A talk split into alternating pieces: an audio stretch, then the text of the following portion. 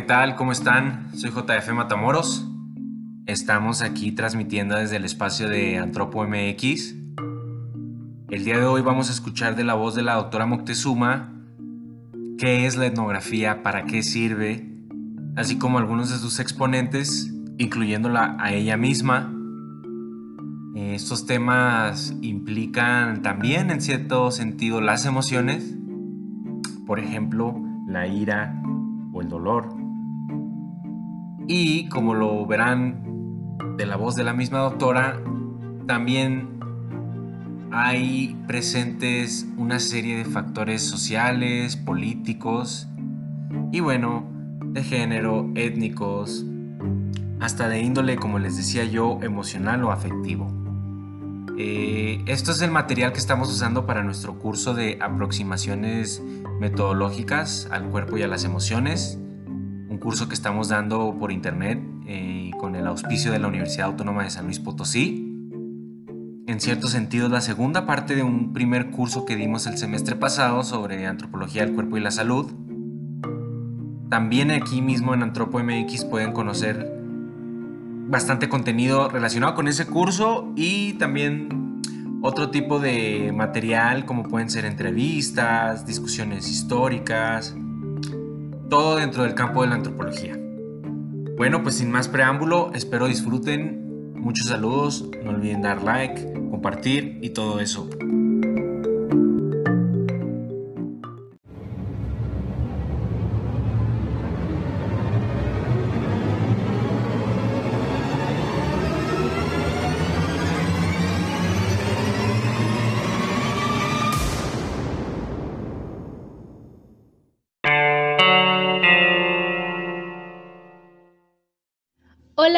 Bienvenidos a todas, todos y todes. Mi nombre es Andrea Moctezuma Valderas, soy antropóloga social y junto con mi compañero, el doctor Joan Francisco Matamoros Sanín, estamos impartiendo el curso Aproximaciones metodológicas a las corporalidades y las emociones.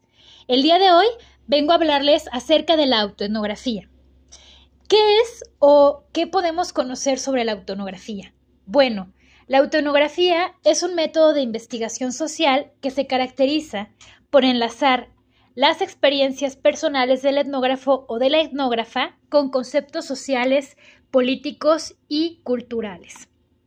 Vamos a ver también que, bueno, esta autoetnografía es una metodología reciente o es una perspectiva distinta a lo que la antropología clásica había venido haciendo ya que en los albores de la disciplina se hizo mucho énfasis en la importancia de la construcción de un conocimiento antropológico aséptico, es decir, desarrollado con objetividad científica y por ende de corte positivista, estableciéndose como regla principal la de erradicar o separar las subjetividades, emociones y experiencias de las y los investigadores en el trabajo eh, de investigación sobre todo respecto al quehacer etnográfico, el cual representa el principal método de conocer y producir conocimientos de la disciplina antropológica.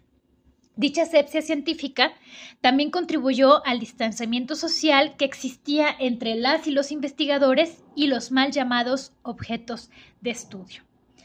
Eh, también es muy importante señalar que las ciencias sociales, como menciona Falsborda, son sentipensantes al ser construidas por sujetos que sentimos, que padecemos o hemos padecido las desigualdades, violencias e injusticias que acontecen día con día en nuestros territorios.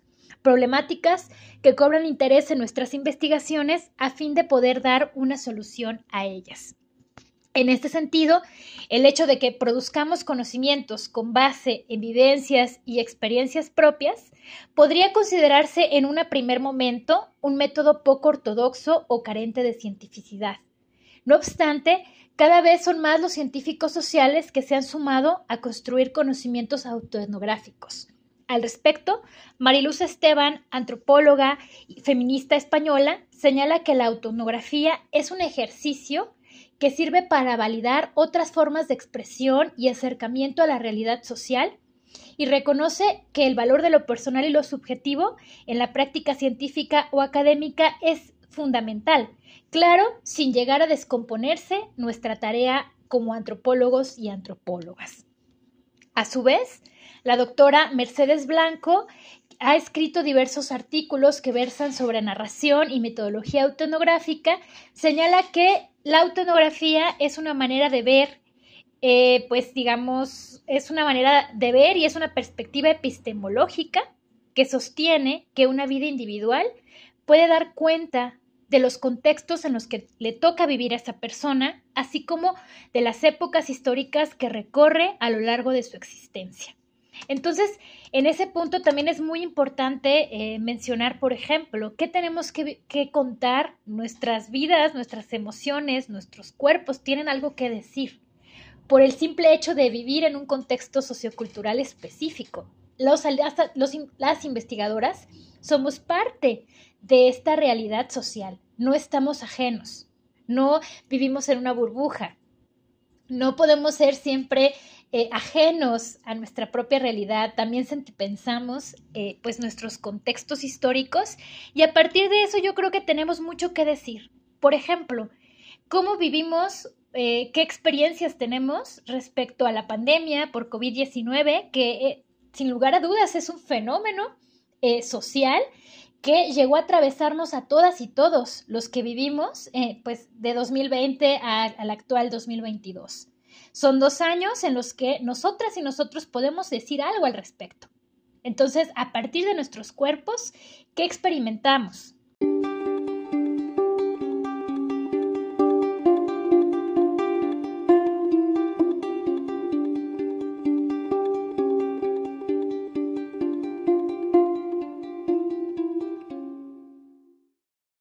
Siguiendo con esta mirada epistemológica, eh, Ellis y Bochner han definido al método autoetnográfico como un género autobiográfico de escritura e investigación que despliega múltiples capas de conciencia conectando lo personal a lo cultural.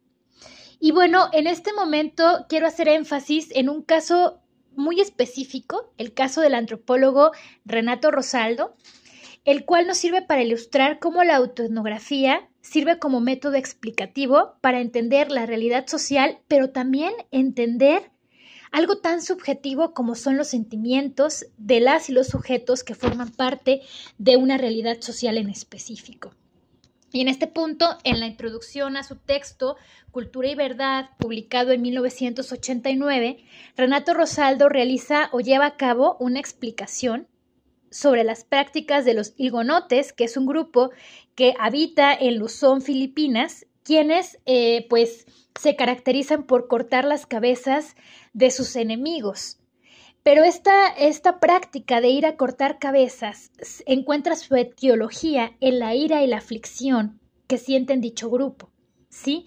Es una forma, el hecho de ir a cortar cabezas de los grupos enemigos es una forma de deshacerse de la ira y la aflicción que estas personas sienten durante el duelo al haber perdido a un integrante cercano de su familia. Rosaldo señala que durante mucho tiempo él no comprendía este sentimiento del que le hablaban o le retrataban le narraban sus informantes sobre el tener ira y salir a cortar cabezas.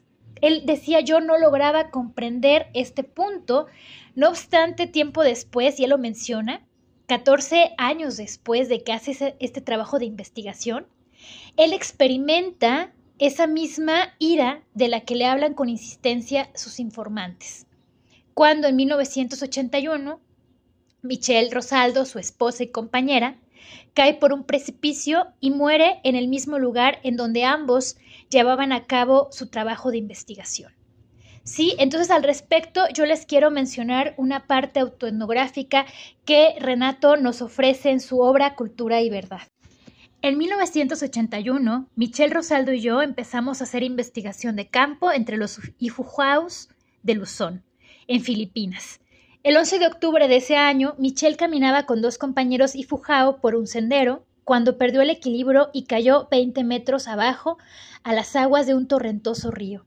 Inmediatamente, cuando hallé su cuerpo, me puse iracundo. ¿Cómo pudo abandonarme?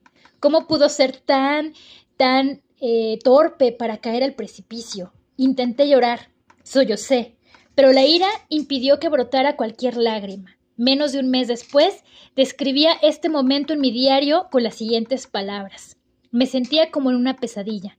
Todo el mundo en torno a mí se expandía y contraía, jadeando la vista y las vísceras. Al bajar encuentro un grupo de hombres, tal vez siete u ocho de pie, en silencio. Suspiro profundo repetidas veces y sollozo, pero no hay lágrimas. Una experiencia anterior, con motivo del cuarto aniversario de la muerte de mi hermano, me había enseñado a reconocer estos sollozos sin lágrimas como una forma de ira. Esta ira, de varias maneras, me ha sobrevenido en muchas ocasiones desde entonces y ha durado horas e incluso días seguidos. Estos sentimientos pueden ser despertados por los rituales, pero más a menudo emergen de recuerdos inesperados, no algo así como el exasperante encuentro de los hilgonotes con la voz de su tío muerto. A menos que haya algún malentendido, el duelo por la pérdida de un ser querido no debe reducirse a la ira, ni en mi caso, ni en el de cualquier otra persona. Poderosos y viscerales estados emocionales me abrumaban, en ocasiones por separado, otras veces en conjunto. Experimenté el profundo dolor cortante de la pena, casi más allá de lo soportable, el frío cadavérico de darme cuenta del final de la muerte. Mi abdomen empezaba a temblar y luego todo mi cuerpo, el, el intenso sentimiento de pena que empezaba sin que yo lo quisiera y los repetidos sollozos. Por lo tanto, esta revisión de las diversas maneras en que entendía la cacería de cabezos de los hilgonotes y no una visión general del duelo gira en torno a la ira y no a otras emociones que producen la aflicción. Dicha experiencia marcó profundamente la forma de entender los sentimientos de la ira y la aflicción, experimentando en carne propia las ganas de salir y cortar cabezas.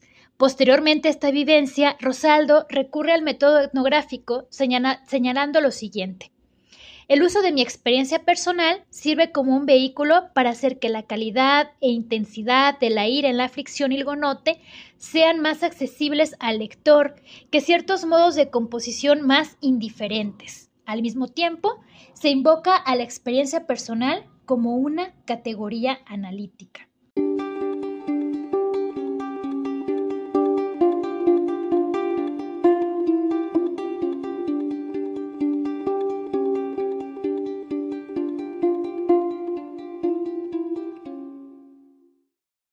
A su vez, la autonografía nos ha hecho reflexionar sobre la capacidad que tienen nuestros propios cuerpos de producir conocimientos y la importancia de no separar de manera tajante subjetividades que experimentamos con las objetividades que queremos describir, ya que ambas se encuentran interconectadas.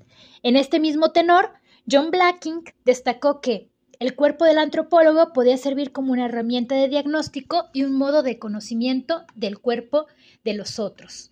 Un claro ejemplo de cómo el cuerpo de la investigadora o el investigador puede ayudar a comprender y generar conocimientos sobre las experiencias corpóreas de otros u otras es el de la socióloga estadounidense Carol Rambo Ronay, quien en 1995 publica el texto autoetnográfico titulado Multiple Reflections of Child Sex Abuse, an Argument for a Ledger Account.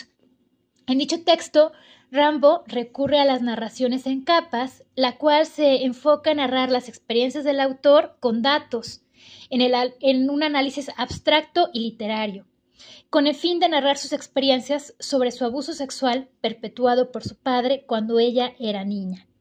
He de confesar que la primera vez que leo la, narración autoetnográfica de Carol Rambo, sentí un nudo en el estómago. Nunca había leído una narración tan explícita sobre abuso sexual infantil el cual representa un tema tabú y escabroso para la mayoría de los contextos socioculturales.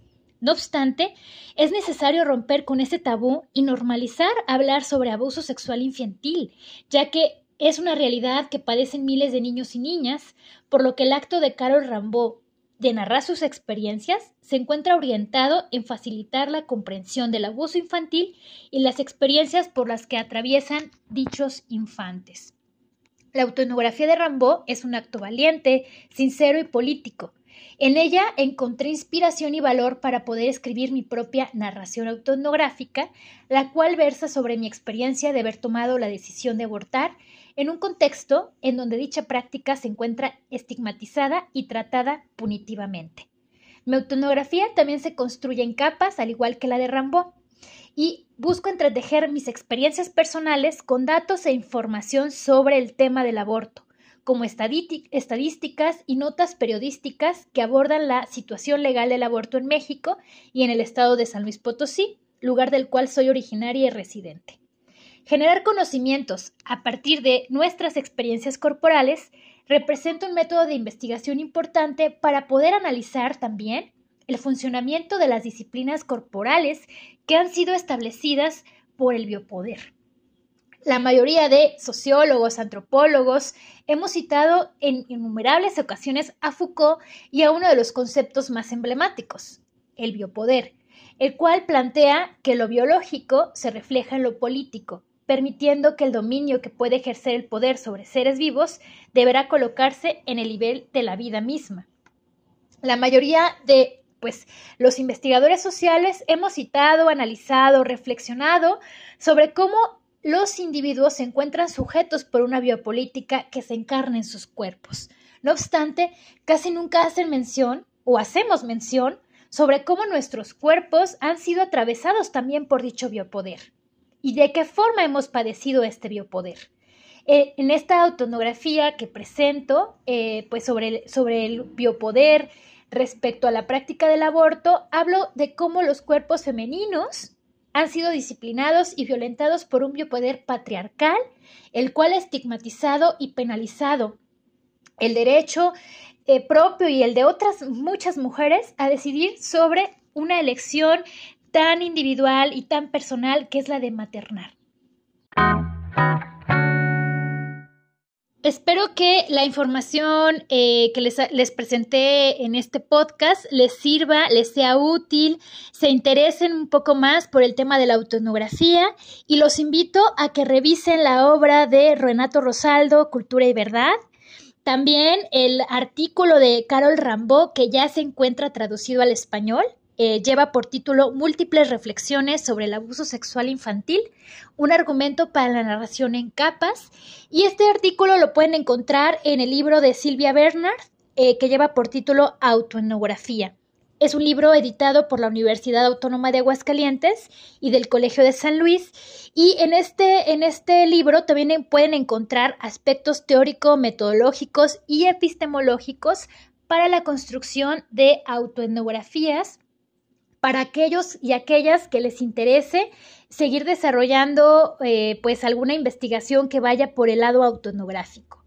Y pues también si gustan eh, y se interesan por el, artículo de mi autoría, lo pueden encontrar en la revista Asle Brasil y lleva por título Análisis autoetnográfico sobre el biopoder y la penalización del aborto en San Luis Potosí, México. Ahí también yo hago mención de algunos aspectos metodológicos y epistemológicos para ir construyendo este tipo de conocimientos. Pues agradezco mucho su atención y les deseo que tengan un excelente día.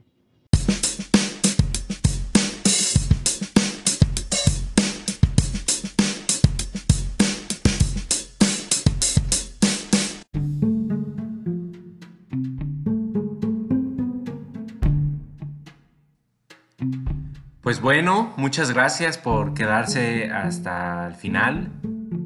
Espero haya sido de su interés, de su provecho, esta plática metodológica. Eh, los invitamos a seguir escuchando las transmisiones. Vamos a ir hablando de la influencia de la fenomenología en los estudios cualitativos, las corpografías y varios más o varias más aproximaciones metodológicas al cuerpo y desde el cuerpo. Espero les haya gustado. No olviden darle like, compartir. Y muchas gracias. Chao.